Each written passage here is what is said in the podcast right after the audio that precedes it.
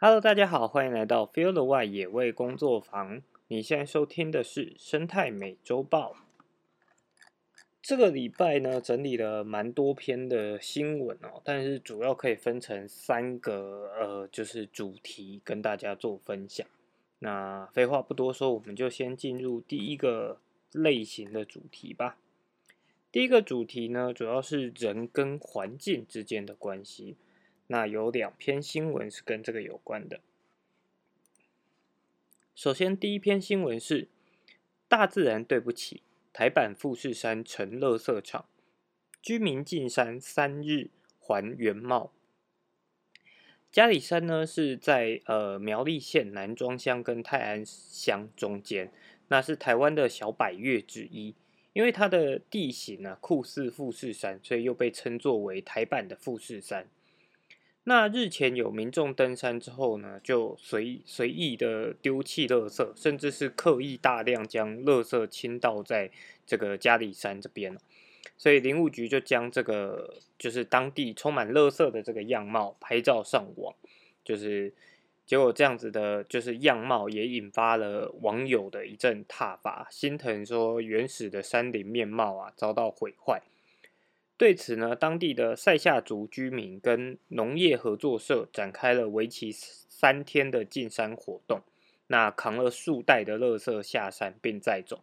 让山林回归最初的面貌。林务局也表示说，虽然当地居民的辛劳有了回馈。但是维护呢是没有尽头的，所以也希望大家一起坚守无痕山林，不要让垃圾掩盖住山林原有的风貌。好，这是第一篇人跟环境之间的新闻。那首先就是嘉里山，刚好就是我也有去过，然后它确实算是一个，呃，对于一般民众来讲，可以花个就是一天的时间，然后就可以登顶啊，去。就是欣赏山上的风景，那整个步道路上也都算风景都算蛮优美的。那也确实有人的地方就会有垃圾，所以呃，其实不只是嘉里山呐，就是以我自己常常在外面到处走啊，就会发现说真的是四处都是会有人乱乱丢的垃圾。那这个也真的只能请大家多多自律。有时候不要想说啊，好像垃圾丢在野外，它会自然分解，就就以这个小恶而为之了。好，那第二则新闻呢，也是跟人跟环境有关的。车队闯七彩湖，碾压建筑林，生火破坏生态。位在南投和花莲交界的七彩湖啊，是登名登山的知名景点。那三月底开始呢，开放申请入山后，马上就吸引了大批的游客前往。有民众就目击到有吉普车车队以切西瓜的方式，把车直接开下陡坡，来回的碾压建筑林，破坏生态。露营的时候呢，还自带卡拉 OK，大声唱歌，喧哗聊天，直到凌晨，甚至还违法生火、乱丢垃圾，行为相当的夸张。那花莲领管处表示说，会提供相关的市政给保期单位做调查之后，依违反森林法和毁损罪开罚。好，这个新闻呢，其实也是一样，尤其是这两年，因为呃，算三年吧，这三年因为疫情的关系啊，导致大家其实比较。就是在家里闷闷久了之后呢，就开始比较多人，尤其又不能出国，所以国内的包含登山或者是露营这些活动，反而变变得越来越热门。那可是越来越热热门的时候呢，其实大家对于自然环境的那个尊重跟保护，相对来讲就会慢慢被稀释掉。其实登山或者是露营，它应该是一个去亲近自然的活动。可是你现在去仔细观察的话，很多的露营场它推广的是，呃，你可以在这里，就是譬如说你要用到大，你要用很多的电啊什么的也都无所谓，也就导致了很多的露营团，它甚至是就是只是把卡拉 OK 或者是把一些吃热炒啊、吃一些就是很豪华的食物的地方搬到了。野外环境，可是这样子对于来讲，他呃，对于民众来讲，他也并没有真的去认识这个环境，它只是换到一个哎，好像呃空气比较清新、比较凉的地方。那这样子的方式其实也不是说不行，可是当你对于环境造成其他方式的压迫，那就会变成是不好的。比如说，哎，你习惯。要带呃三 C 产品上山，需要有电的地方，你带着一颗大颗的行动充，或者是你习惯用车路的方式都没有问题。但在自然环境里面，本来就是呃野生动物，它们生活的时间就是天黑之后可能就开始休息，所以为了，可是我们人可能平常在都市里面习惯的生活是。我就是呃要玩到几点就玩到几点，我可能晚上才是我真正开始运作的时间。但这样子的话，就会对于对于当地的环境其实造成冲突的。所以还是希望大家可以，哎，既然到了野外，就好好享受野外环境带给你的那些反馈，跟尊重当地的呃不管是生物或者是居民他们的方式去进行生活。好，再来第二个阶段呢，就是诶跟我们标题稍微有相关，就是人跟动物之间的冲突的部分呢。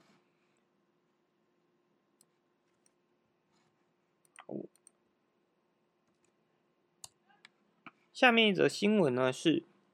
巨大绿鬣蜥马路逃窜，网络吓坏喊根本恐龙，惊人捕捉画面曝光。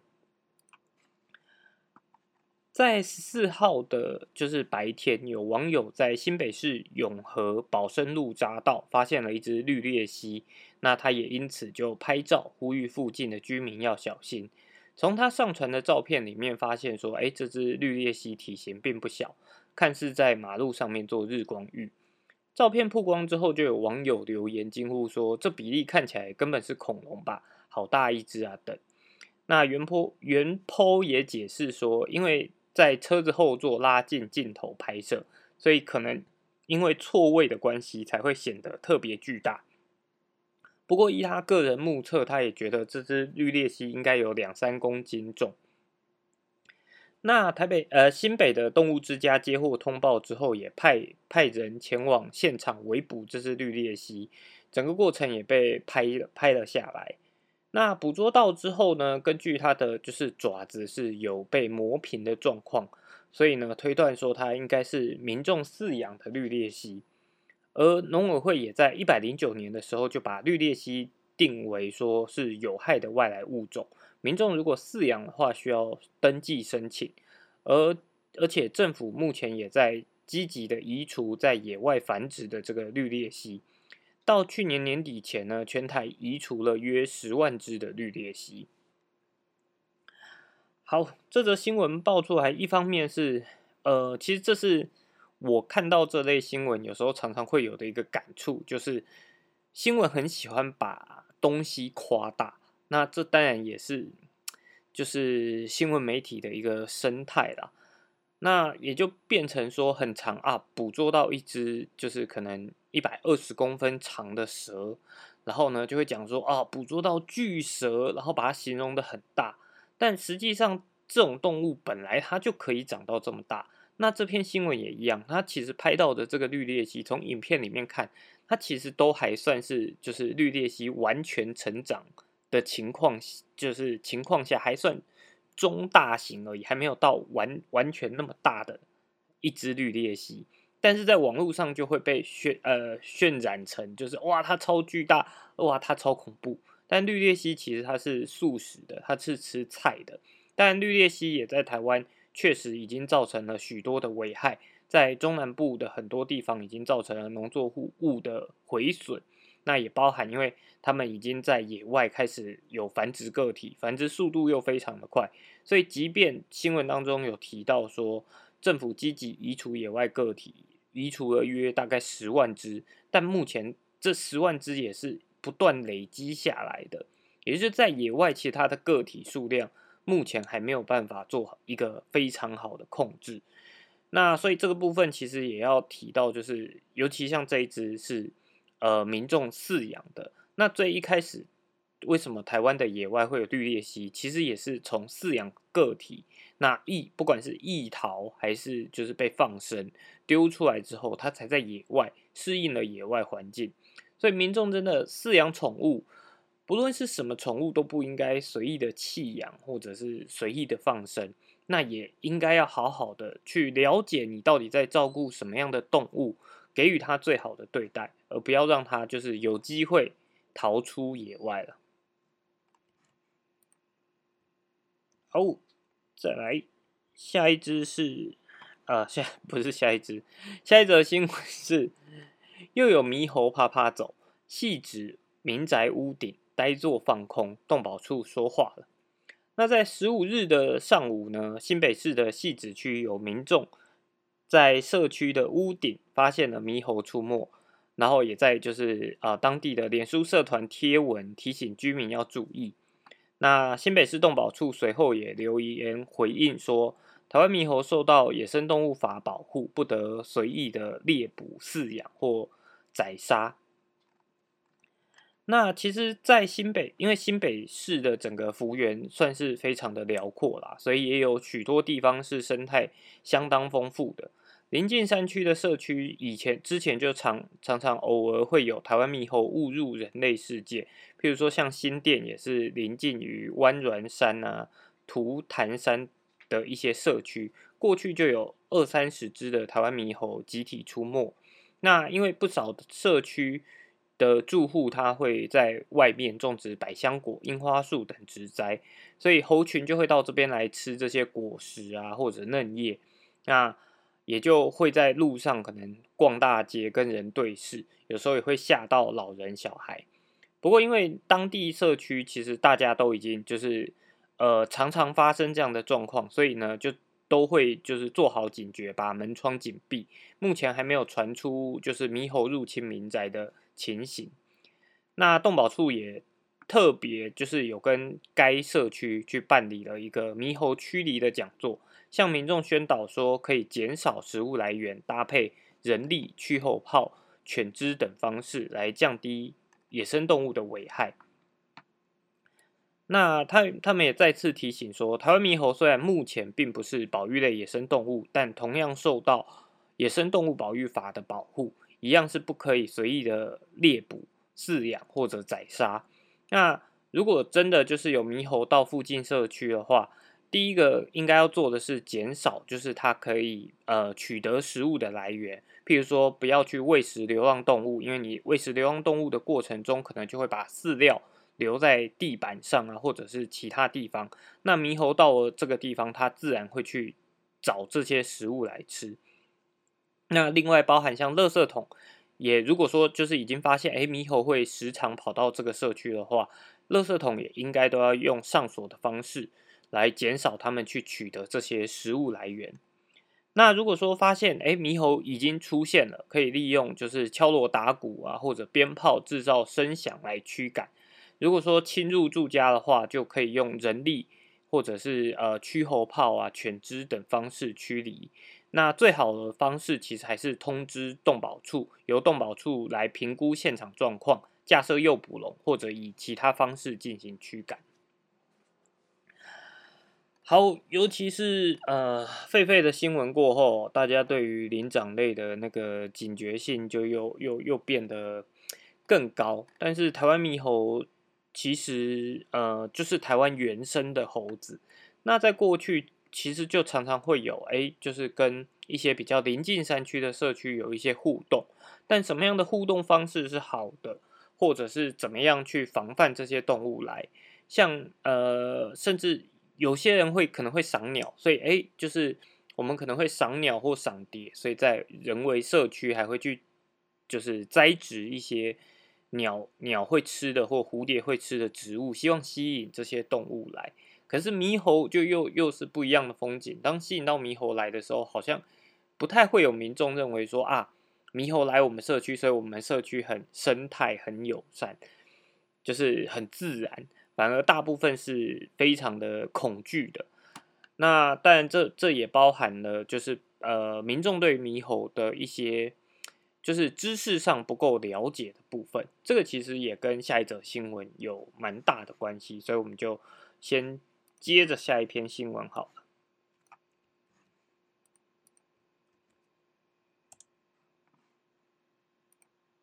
好下一篇新闻呢是呃由国国算是国际上的新闻啊，人与野生动物冲突增加三倍，气候变迁关联性研究示示警。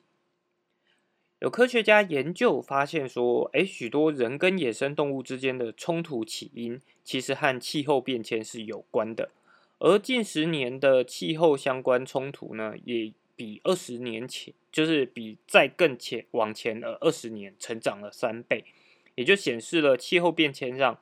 冲突升高，甚至可能威胁到人的生命财产安全跟动物生存。那科学家也表示说，在极端气候事件频传的时代，提供野生动物的行为知识加跟加强预警系统，有助于减少这些冲突所造成的伤害。这篇研究呢是在二月底发表于《自然气候变迁》期刊。这个研究团队从过去的三十年研究中，找出了人跟野生动物发生冲突的记录。确认冲突跟气候变迁的关联，结果发现说，哎，就是最后的这十年的冲突数量比前面二十年成长了三倍。那主要的原因可能是因为气候变迁让动物开始转移栖地，行为改变，或者是造成了资源减少，这些都是冲突，就是可能造成冲突的导火线。那研究团队就举例说，譬如说在非洲的碳呃烫沙。坦坦桑尼亚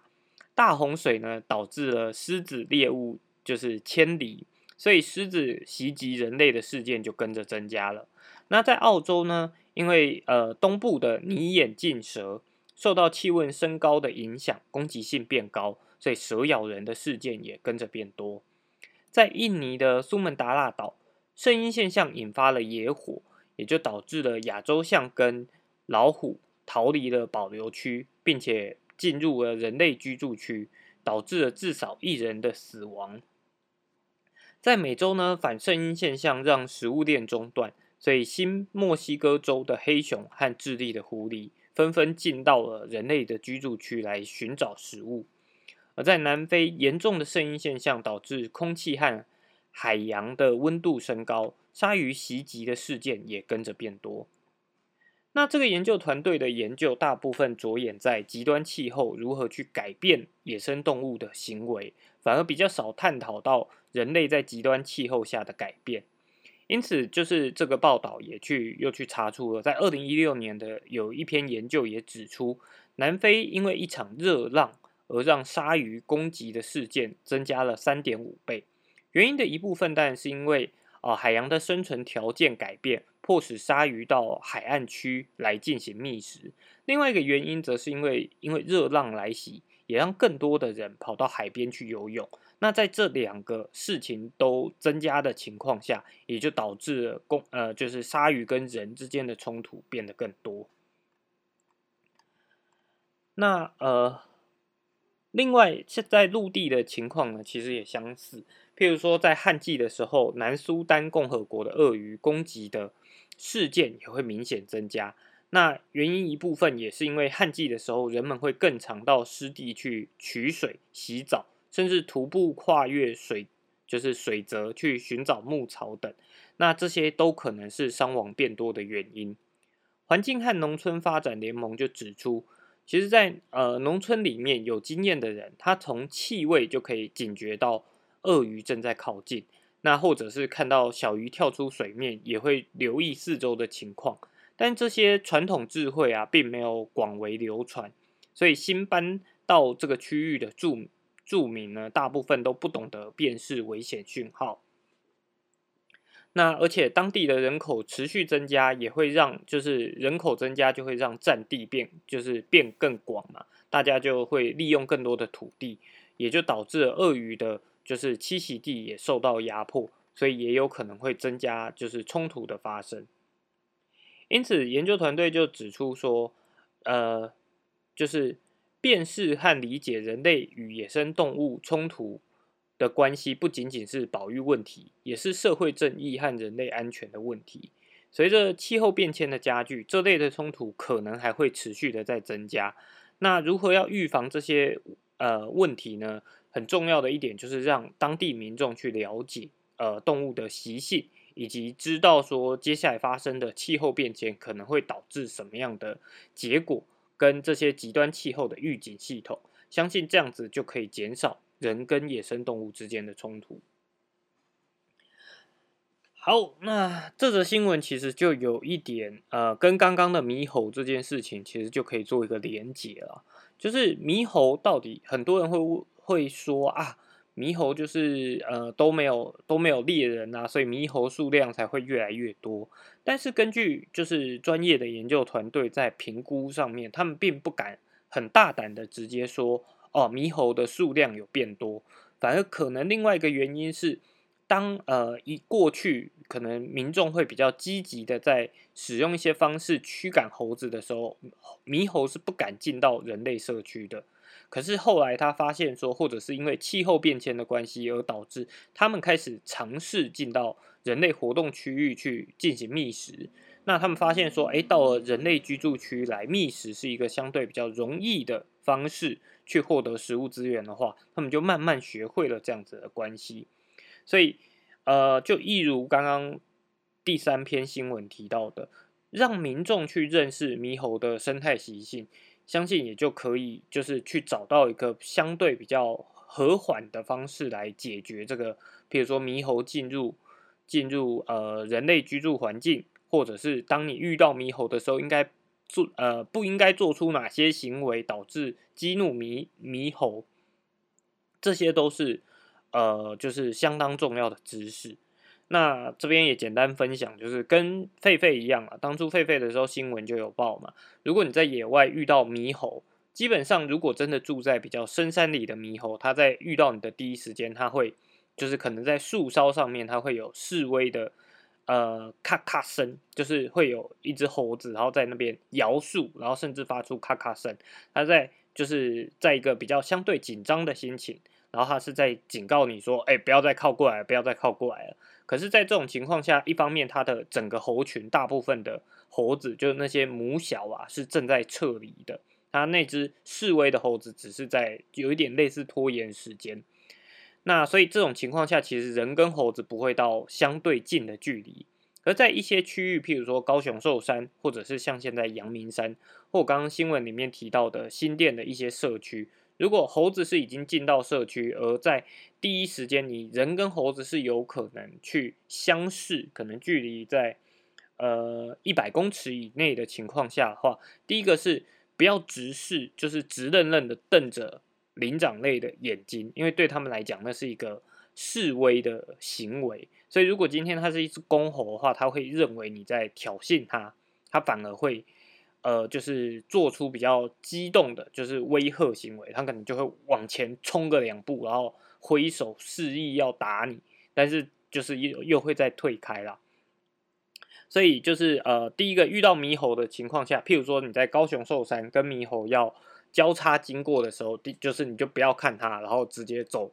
往，就是看着路，然后直接走过去，这样子其实就不会对猕猴造成一个威吓的行为。那另外一个点是，如果猕猴就是它不是一只大公猴，它可能是小猴子，然后在旁边，可是小猴子它可能没有地方逃，它觉得它或者它暂时还没有觉得它应该要赶快跑掉，而它露出了一个露出牙齿笑的那种感觉，那个呢其实是它在对你示弱，就是表示说哦，它并它并没有对你要有产生威胁的行为，就有点像。猫咪、猫科动物对人眨眼睛的那种感觉，就是告诉你说：“哦，我对你是没有敌意的。”这个这个行为。好，再来第三个部分呢，会来跟大家分享，就是一些呃比较偏向学术界的一些新闻啊。首先，第一则新闻，相信大家也都就是可能在脸书上面也都有看到了，就是哈市售。市售养殖文革鉴定为新原生种，证明为台湾文革，登国际期刊。台湾目前市售养殖的文革呢，一直认为说是百年前日本政府引进的立文革，但农委会水事所研究人员呢，透过 DNA 鉴定，发现其实它并不是就是利文蛤，而是台湾原生种，并且以就是在发表了这个新品种啊。那这篇研究在三月发表于国际期刊《软体动物研究》上，然后也将这一种就是台湾文革正式名称为台湾文革。那在研究过程当中，哦，就是我们取了在台湾当地的不管淡水区域的这个文革呢，去做 DNA 分析，发现说它的立腺体 DNA 跟利文革有九点五三 percent 的差异，那跟中华文革呢有七点五九 percent 的差异。那其实，在科学界，只要超过三 percent 呢，就可以视为不同种。所以最后就认定说，哎，目在台湾的这个呢是台湾原生的台湾文革。好，所以这也算是呃另类的台湾之光啦。就是以前我们不知道说，哦，以前会以为说台湾我们在吃的蛤蜊是就是从日本那时候引进到台湾的，但其实后来发现说，不管是养殖的，或者是我们现在在淡水河。就是河域里面去找到的这个文蛤呢，其实都是台湾原生的物种。好，再来下面一则新闻呢，是跟台湾黑熊有关的新闻，数量达三百只，找不到项圈。平科大教授忧玉山黑熊被消失。玉山国家公园管理处呢，在呃四月十号的时候欢度了他三十八岁的处庆，那也跟上百位热情参与在地的，就是在地保育的机关呐，跟居民回顾过去在疫情下一起为国土生态保育付出的努力。当天也邀请了黑熊妈妈、屏东科技大学保育研究所的教授黄美秀教授。以呃台湾黑熊族群监测暨保育行动策略推广为主题，发表研究的结果。那黄美就秀教授指出，就是在这个研究案当中，呃，从一百零八年到一百一零年的年度计划，在玉山国家公园的西部园区跟东部园区，分别捕捉了三只雄性的台湾黑熊。那从一百零九年十一月到一百一十一年的九月，陆续以就是卫星追踪项圈进行追踪调查，其中一只自然死亡，那有两只个体呢是它的项圈脱落，一只个体消失，追踪的时间从半年到一年半不等，目前只剩下东西两个区块各一只个体仍然在追踪当中，那。他认为说这样的成效其实是差强人意的。其中在东部失踪的这只个体呢，研究团队连项圈都找不到，很有可能是被消灭了。黄美秀教授指出，该个体百分之七十五的活动范围都在国家公园外，显示说七地完整呢，也是玉山国家公园独特之处。因此，如何跟林务局的国有林班地？去做出一个跨领域的整合，来避免说哦，在国家公园里面保育做得很好，可是只要一一出了就是国家公园的范围内，周边的环境就变差，也让就是台湾黑熊没有办法在外面生存。目前呃，台湾黑熊有做族群数量估算的呢，就只有玉山国家公园管理处，因为雄只在秋天的时候会集中到呃。就是玉山国家公园管理处的一个区域，叫做大分。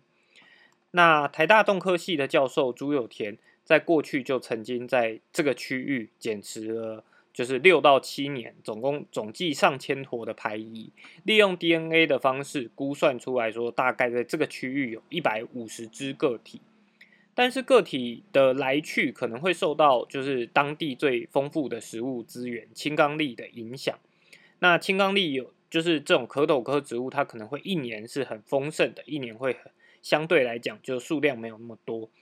然后也会有一些族群成员，他可能不会回到这个区域，所以也就没有计算进去。不过，如果利用这些资料来估算说，哦，国家公园就是整体玉山国家公园里面有多少只黑熊呢？黄美秀教授推算说，大约有两百五十到三百只台湾黑熊。那这也是首次在玉山国家公园西部园区进行调查。那他也发现说，东西部的黑熊生态习性是不一样的。呃，有高比例，其实他们是在国家公园外活动。那园区的东部个体呢，其实主要利用是中低海拔的阔叶林，西部个体则是中高海拔的真阔叶林。那秋冬两季的活动比例也会比春夏两季高。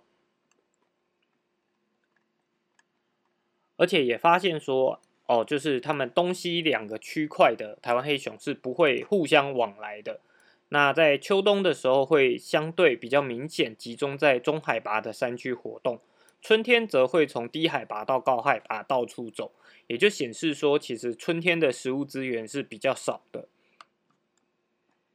那黄美秀教授也感慨表示说，跟猫熊相比，台湾黑熊的议题虽然吵得沸沸扬扬，却很遗憾没有办法很明确的告诉国人现在到底有多少只。因为野外的研究基地其实只有玉山国家公园跟辖属的呃，就是东势林管处的大雪山地区，大部分的生态习性资料都来自于玉山国家公园。他认为说，濒危物种的经营管理应该要更更为积极。而不是大家把台湾黑熊就供起来之后，让他们在那里自生自灭就好。所以也希望说，在未来就是野保法接下来的修订当中，可以加强就是管理单位的责任跟义务，让更呃让就是这样的研究可以更有效，并且让国人知道说，到底现阶段就是各种动物它的族群发展状况。好，这篇刚刚中间可能讲了比较多，就是跟研究有关的，所以可能会比较不飒飒一点。但整体来讲，就是在玉山国家公园这个区块的话，大概估算是两百五十到三百只台湾黑熊，但其实这个数字也是相当粗略的估算，所以并没有办法去代表说全台湾到底还剩下多少台湾黑熊。那这个部分也真的是希望未来就是管理单位可以更积极的去去进行研究跟调查。那当然这也需要就是民众如果更愿意去关心这样的事情的话，我相信管理单位也就会更加的愿意投入资金在里面，也就可以让研究更加的顺利。好，在下面一篇新闻其实跟这一篇也是蛮相近的，那它是直接来自于。就是呃黄美秀教授他的脸书，那他主要是哦稍微去提到了他们在进行最近在进行的，就是台湾黑熊地理分布预测模式跟人熊关系的分析。那这个计划其实就有关于全台湾的台湾黑熊分布状况。那这是一个两年的计划啦，今年算是第一年刚结束。所以目前关于就是台湾黑熊的状况呢，它分成了南部地区跟北部地区两个区域来做简单的就是结果呈现。那相较于二呃，就是从两千年到两千零一年，台湾黑熊的地理分布记录啊，在南部区域玉山国家公园包含临近就是海呃就是高雄六龟茂林这些地方呢。台湾黑熊的点位似乎有增加跟扩展的趋势，但是呃，像在屏东雾台跟台东卑南乡，恐怕有缩减的状况。因为在十年前呢，台湾黑熊分布的南界可以到就是屏东的太武乡以及台东的金峰乡，但就是最近这十年呢，大武山自然保留区中部目前都还没有任何的记录，而且海岸山脉。海岸山脉呢，到现在也都就是这最近的调查也都没有再发现台湾黑熊的记录了。那北台湾的黑熊分布呢的初步成果是分布状况衰退，而且不连续。在中北部地区的，就是这近十年来，台湾黑熊的分布啊，就是主要集中在玉山国家公园以北的邻近区域跟。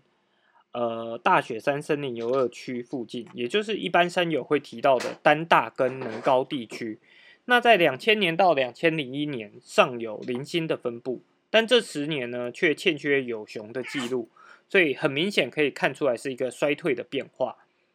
那当然这只是一个相对比较初步的调查，所以也希望民众如果就是自己在出游的过程当中有看到就是熊的任何可能疑似熊的痕迹啊，或者是直接目击到熊。也都可以跟就是呃台湾黑熊保育协会去进行一个通报跟记录，那他们也有提供就是蛮优渥的奖品啊，所以以上就是这个礼拜的新闻，后面两则新闻其实相对来讲比较呃比较科，就是有一点科学资料的感觉，所以可能听起来会比较。比较没有那么容易消化，但整体来讲，就是以这是从两千年到两千零一年，跟呃两千二零一零年跟二零一零年到二零二零呃到现在来比较的话，其实台湾黑熊的状况是有一点变比较差的。那以口语化的方式来讲，就是南台湾区域有几个区域的呃黑熊数量有增加，可是却整体来讲它的区块分布是比较小的，就是只变成只有部分区域有，而原本比较南的南南边的区块，现在已经是看不到黑熊的痕迹了。那以北部区块来讲，本来是哎稍微都还零星有分布，但现呃就是稍微都算是偶有出现，偶有记录到黑熊，但是现在的话，可能就是很久才记录到一笔。然后来呢，跟就是网友们讨论之后，又发现一篇新的新闻，我觉得也蛮值得分享的。就是鱼电共生酿货，六百颗文蛤瞬间暴毙，渔民惨清池底尸体。台湾西部沿海近几年招来大量光电业者进驻，推广鱼电共生。但在最近却传出了在台南北门的鱼电共生池里面有大量的文蛤暴毙，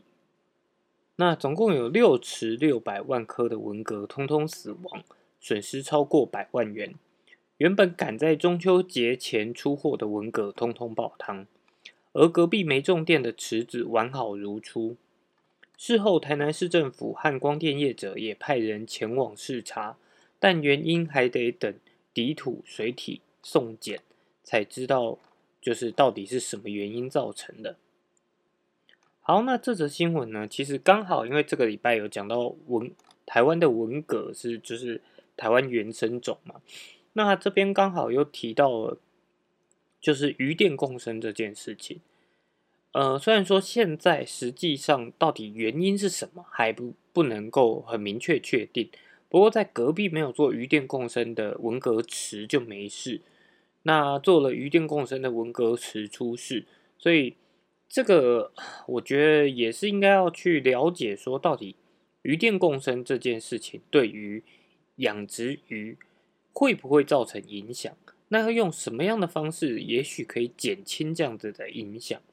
或许说，哎，假设说把池子打通。让诶，在鱼电共生池的文革，它是可以移动到诶外面没有这个光电板遮挡的区域，然后当它想要休息的时候，又进到了光电板这个区域的话，会不会有机会改善呢？这个也不知道。那不过这个点呢，也确实就是在台湾能源政策部分，光电一直是这几年发展极力发展的目标。但是当太过抢快的时候，就会变成说你在背景资料不足的情况下去做，反而有可能造成了许多的影响。所以这则新闻也分享给大家。那这个礼拜的生态美洲报呢，就到这边。如果喜欢我们的节目的话，欢迎追踪我们的 Podcast 频道。那我们同时也有脸书的粉丝专业、Instagram 跟 YouTube 频道。那我们就下礼拜再见喽，拜拜。